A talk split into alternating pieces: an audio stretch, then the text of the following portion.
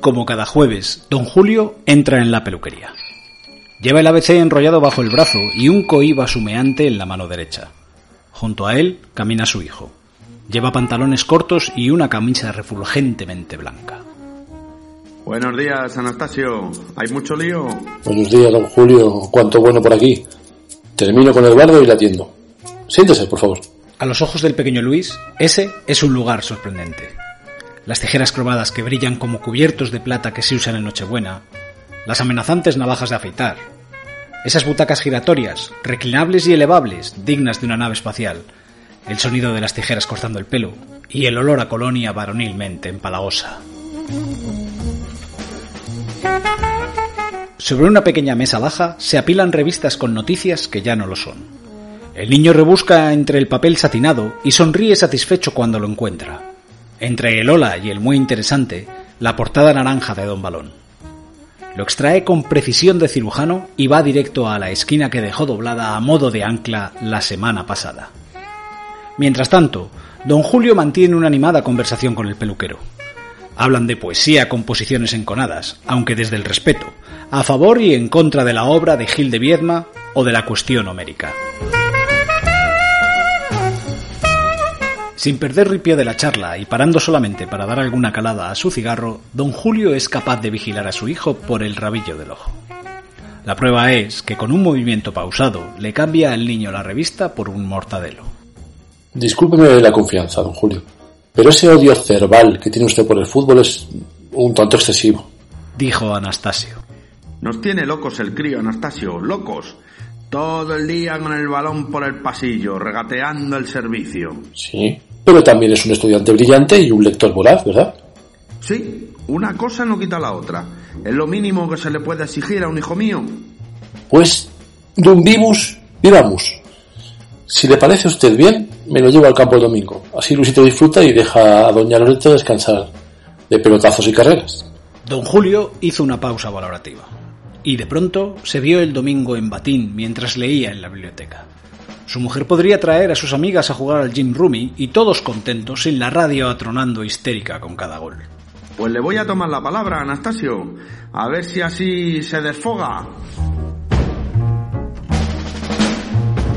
Aquel domingo fue el primero de muchos, muchísimos.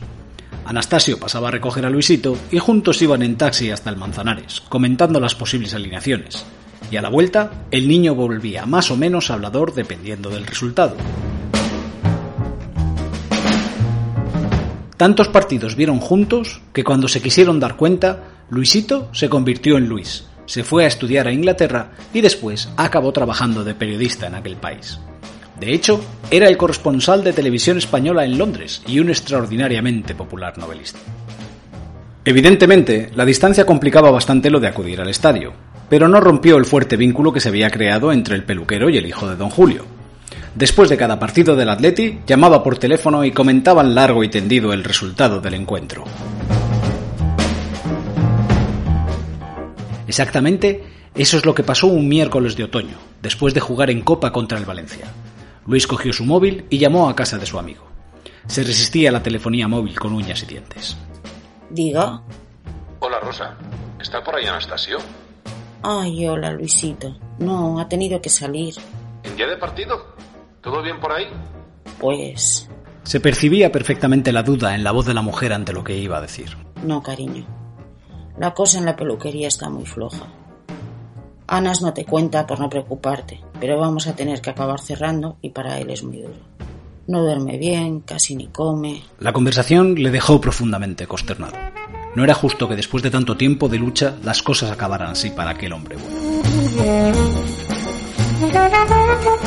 A la mañana siguiente, Anastasio estaba dentro de la barbería impecablemente limpia.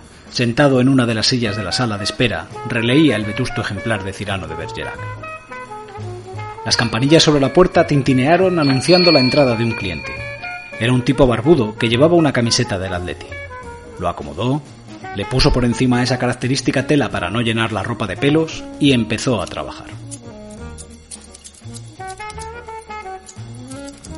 Las campanillas repiquetearon una vez más, luego otra y otra, y así la barbería se fue llenando de clientes que esperaban su turno mientras charlaban animadamente. Anastasio estaba sorprendido.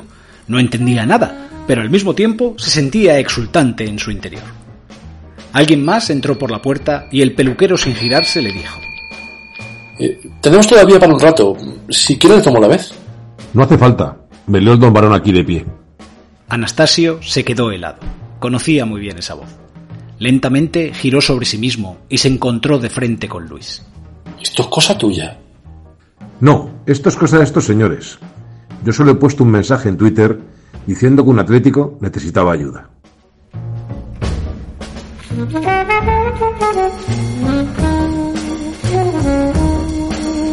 Una historia de Miguel Nicolás Oshí.